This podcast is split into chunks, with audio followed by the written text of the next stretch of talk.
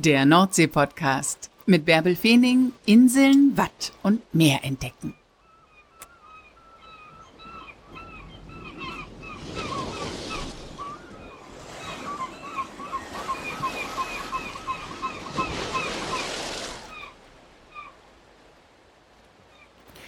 Moin und herzlich willkommen zur 133. Folge des Nordsee-Podcasts. Heute nehme ich euch direkt mit nach Borkum, denn Borkum ist die einzige der ostfriesischen Inseln, die einen Schäfer hat. Christoph Müller hat eine Schnuckenschäferei. Das fing vor vielen, vielen Jahren ganz klein an und hat sich riesig entwickelt und das liegt an Christoph Müller. Denn der strotzt nur so vor Energie. Denn er hat nicht nur diese Schnuckenschäferei, sondern er ist auch noch Physiotherapeut und hat da alle Hände voll zu tun. Und dann lädt er im Winter auch noch zu Schäferstündchen mit ihm ein. Moin Christoph. Hallo. Wann warst du denn zuletzt am Meer?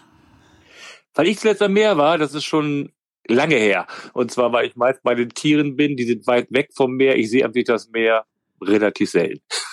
Tatsächlich, deine Schafe, die sind gar nicht auf den Deichen. Ne? Du bist der einzige Schnuckenschäfer auf den ostfriesischen Inseln. Genau, und wir sind ja mehr auf der mehr abgewandten Seite, also Richtung Festland, wo das Watt eher ist und deswegen gerade jetzt im Herbst und so bin ich dann relativ wenig am, am Wasser. Aber auf der Insel. Auf der Insel, auf alle Fälle. Das ist mir auch ganz, ganz wichtig.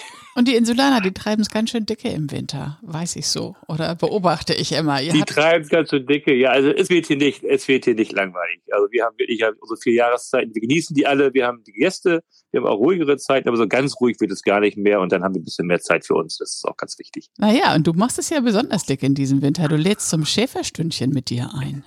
Ja, den Namen, den liebt meine Frau gar nicht, aber es normal heißt das scharfe Geschichten, das Ganze. Und hat eine Bekannte, die für uns die Grafik macht, hat er die Schäferstückchen rübergesetzt. Aber gut, äh, ja, nein, das ist eine Vortragsreihe, die ich mal angefangen habe vor Corona und ja, ist anscheinend gut angekommen und wir haben das Freitag wieder gemacht und es war ausverkauft. Wir mussten eure Leute nach Hause schicken. Ja, alles gut. Du lädst dann dazu ein und erzählst über dein Leben als Schäfer auf Borkum. Äh, genau, so eine bunte Mischung. Das ist in einer Kneipe. Das ist ganz wichtig, ist also kein Vortragssaal. Wir machen das auch nicht so oft, sonst habe ich da auch keinen Spaß mehr dran. Das ist bei Geske und mit der habe ich auch schon eine Podcast-Folge gemacht. Ja, Recht genau. Mit Mente beim Geske, genau, genau. Das ist so eine ganz schöne Umgebung aus, als wenn man irgendwie so einen Konferenzraum macht. Es ist ja auch kein naturwissenschaftlicher Vortrag. Es ist eine Mischung aus bisschen Info über mich, meinen Werdegang, über die Schäferei, über die Insel, aber die Leute werden auch mitgenommen. Sie werden entwurmt, sie müssen Schafgöl essen und einiges über sich ergehen lassen. die Leute werden entwurmt. Die werden entwurmt, genau, weil ich trage nicht nur vor, sondern muss die Leute auch ein bisschen mitnehmen mit solchen Sachen. Wird das Ganze dann auch ein bisschen aufgelockert und das, denke ich, haben alle ihren Spaß dabei dann. Ja, das hört sich ja schon mal sehr verlockend an. Erzähl mal, wie kam es denn überhaupt dazu, dass du, ich meine, du bist im Hauptberuf Physiotherapeut, dass du Schafe hast und das sind ja nicht nur drei oder vier, die du da hast. Nein, das hat sich ja wie viele Sachen entwickelt. Ich, wie das genau angefangen hat, weiß ich auch nicht. Es hat einen Zahnarzt auf Borg ein paar Schafe gehabt und mit dem bin ich in Kontakt gekommen und Kurzversion. Er ist älter geworden, ich habe die Schafe übernommen und bin da wirklich mit nichts angefangen und habe dann auch viele Erfahrungen sammeln müssen und deshalb machen wir es 20 Jahre schon. Ja, und wie viele hast du inzwischen? Ja, wir haben jetzt so um die 100 sind das immer. Also im Winter wird es ein bisschen weniger durch das Schlachten selbstverständlich. Wir hatten auch schon bis an die 200, aber es liegt immer so ein bisschen an den Flächen, die wir auch zur Verfügung haben auf der Insel. Und die 100 wuppen wir ganz gut und das hat sich so eingespielt auch und das klappt ganz gut. Aber ich meine, das sind Tiere, da musst du dich jeden Tag drum kümmern, oder? Genau, deswegen gibt's auch halt so wenig Schäfereien wie nicht. Also alles was Landwirtschaft und Tiere muss man jeden Tag machen. Und wenn man es im Nebenerwerb macht, da fragt auch keiner danach, wie das, wenn man es hinbekommt. Aber wie heißt das so schön, selbstgewähltes Leid. Hat man sich ausgesucht und es gibt halt Tage, wo Schiedwetter hast, wo du auch keine Lust hast, aber gut, da fragen die Tiere nicht danach. Was musst du täglich mit denen machen? Ich meine, rausgehen musst du ja nicht mit ihnen. Die laufen selbstständig da auf. Sie laufen selbstständig, aber es ist ganz unterschiedlich. Also entweder haben sie auf großen Flächen laufen, das heißt, wir müssen kontrollieren, ob die Elektrozäune da sind, ob sie Wasser haben, ob Strom da ist, ob Tiere krank sind.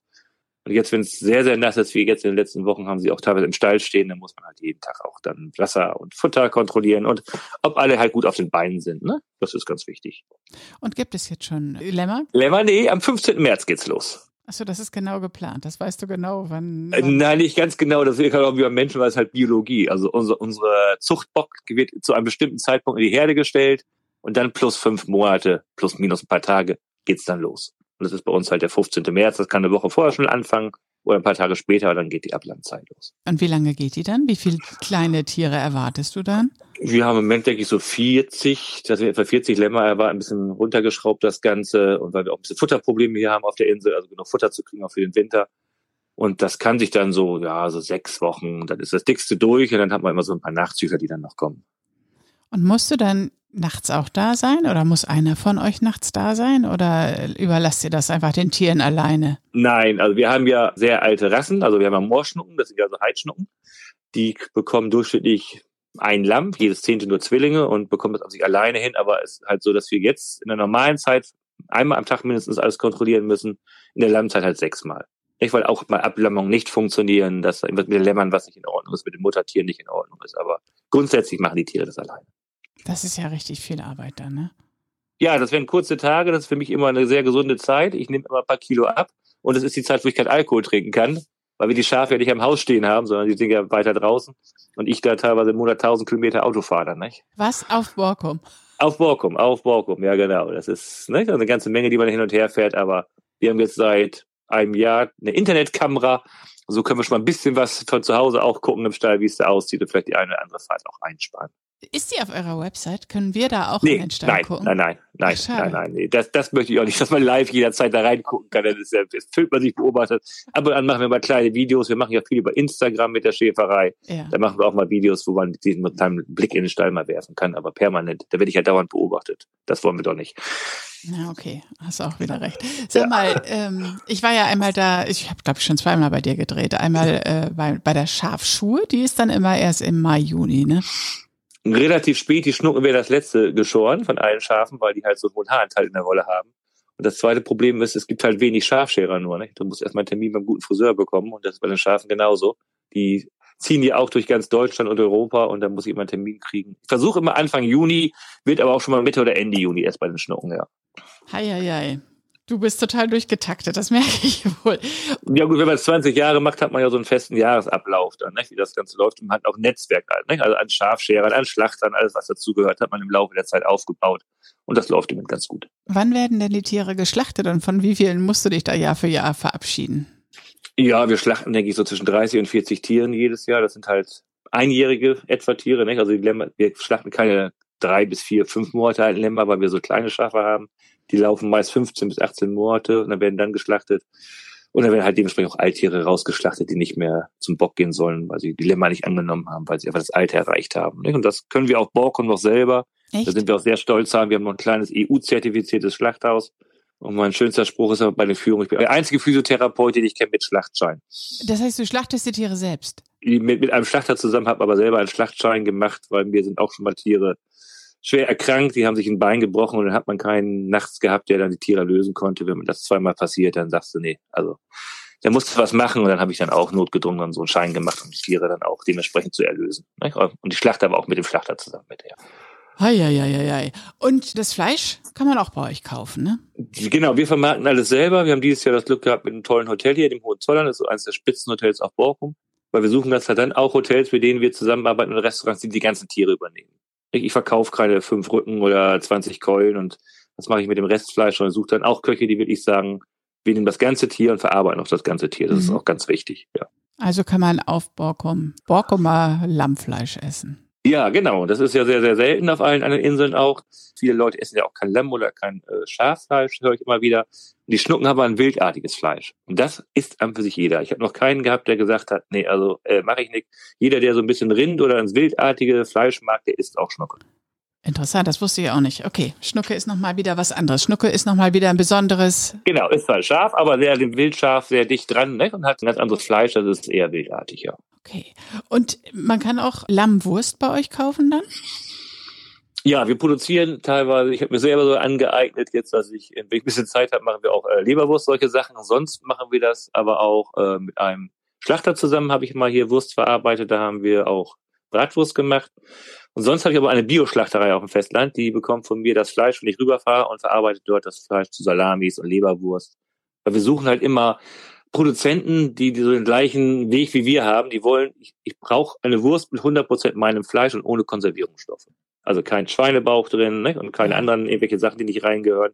Und das ist sehr, sehr schwer. Die meisten Lammprodukte oder Schafprodukte haben dann teilweise 40, 50 Prozent Schweinespeck und das haben wir nicht und jetzt haben wir wirklich also auch Produzenten gefunden, die das uns so produzieren nach Biorichtlinien, wirklich 100 Prozent unseres Fleisch, also ein paar Gewürze drin und fertig. Und das gleiche macht ihr auch mit der Wolle, ne? Die Wolle verkauft ihr auch. Genau. Also Wolle von euren Schafen, ne? Genau, das macht ja auch fast keine Schäferei. Also was wir machen, machen wir ziemlich konsequent, aber wir machen es halt auch 20 Jahre. Deswegen haben wir da uns ein Netzwerk aufgebaut. Mhm. Wir haben eine Lebensgemeinschaft in Hessen.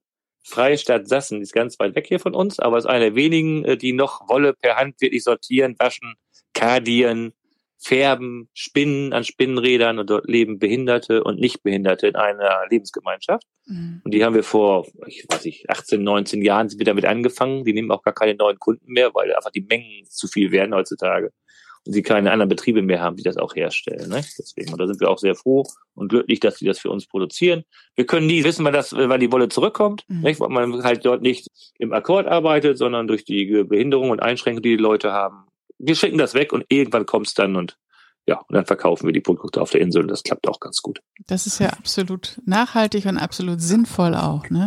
Genau, wir verarbeiten wirklich also die kompletten Tiere, das war uns immer ganz, ganz wichtig, auch beim, ne, wenn man schlachtet, dass da wirklich alles, wir machen sogar jetzt neuerdings, haben wir angefangen, dieses Restfleisch oder auch Organe, die wir wie Herz oder was, die man nicht verkaufen kann, weil es einfach bei unserer Kultur nicht angenommen wird, machen wir jetzt Hundefutter raus, wir trocknen das Fleisch, also dass wir wirklich, wenn ein Tier schon sterben muss, dann auch wirklich komplett vermarktet wird und verarbeitet wird. Trotzt vor Energie, Christoph, wirklich.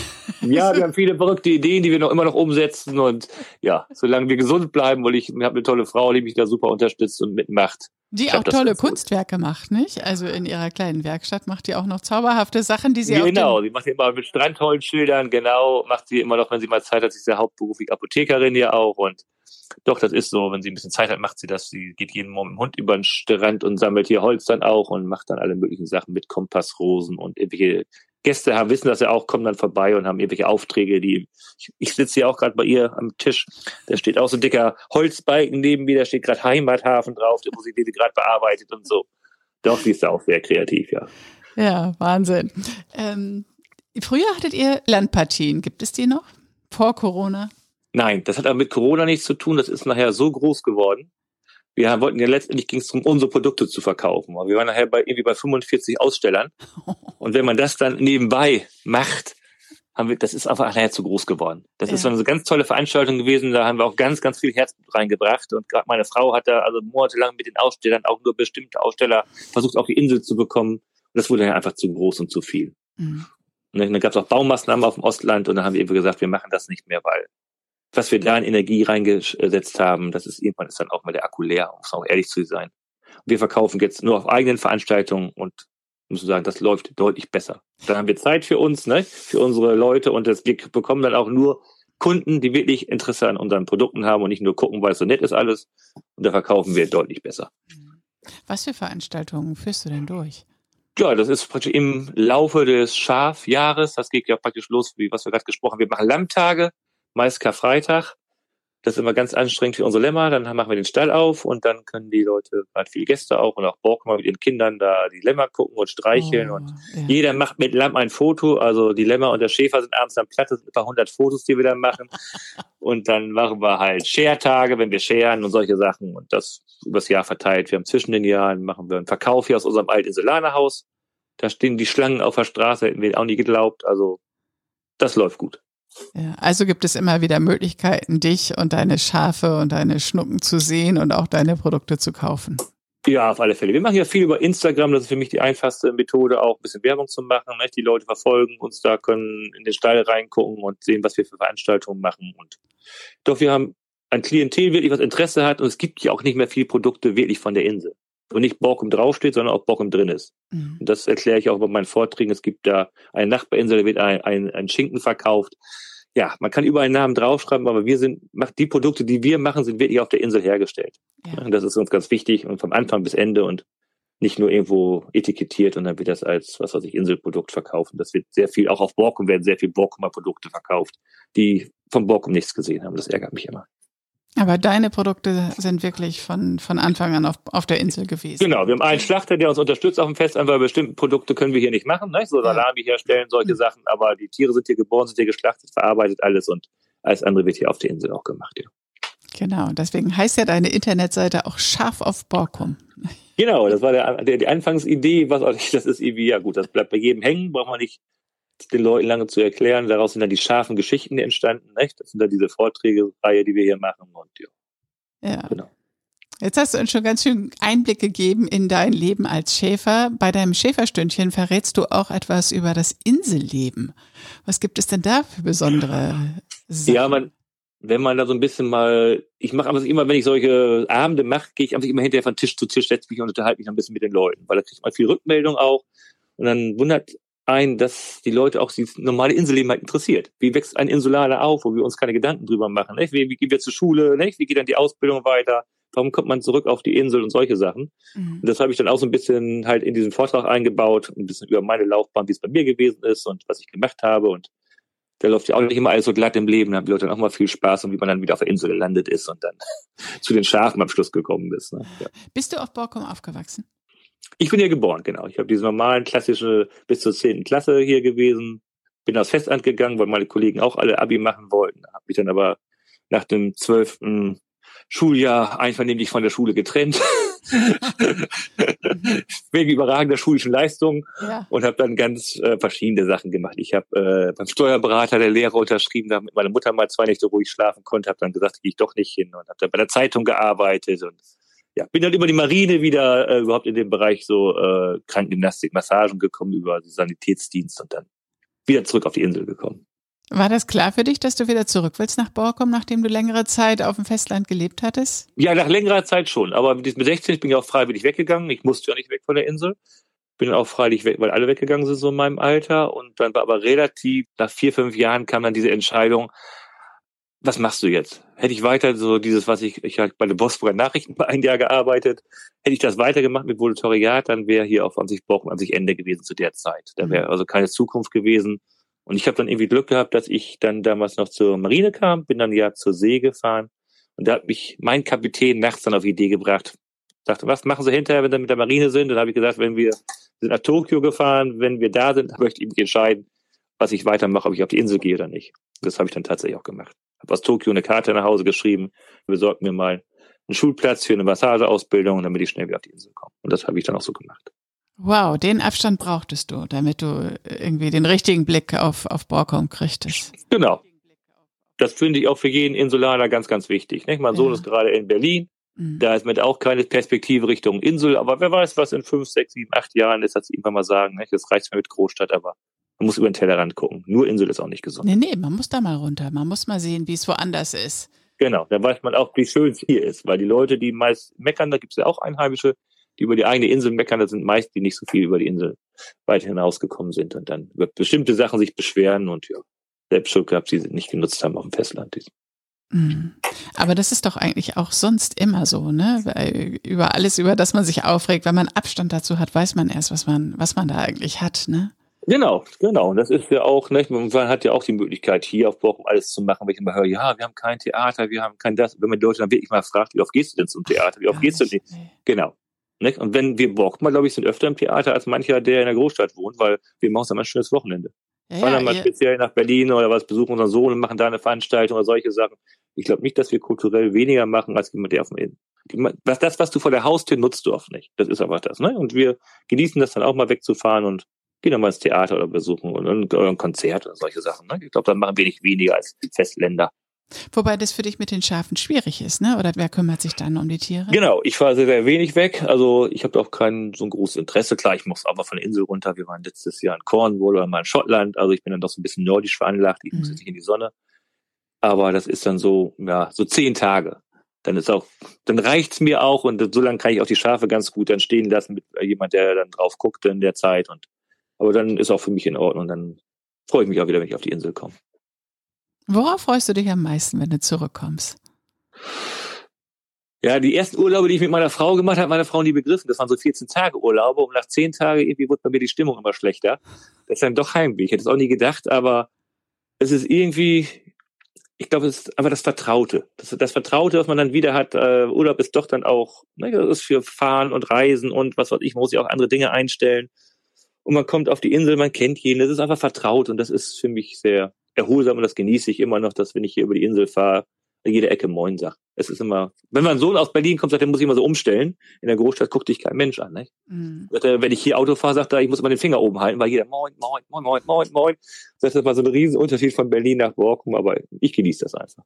Das ist aber eher das vertraute Innere äh, auf der Insel mit den anderen Menschen. Das genau. ist nicht das Meer, die Weite, die Ebbe äh, und Flut und diese ganze Nordseenummer. Doch, die Natur schon, aber es ist bei mir so ein bisschen anders als bei vielen. Äh, Walken wird ja immer oft reduziert, klar, auf Meer und auf den Strand. Mhm.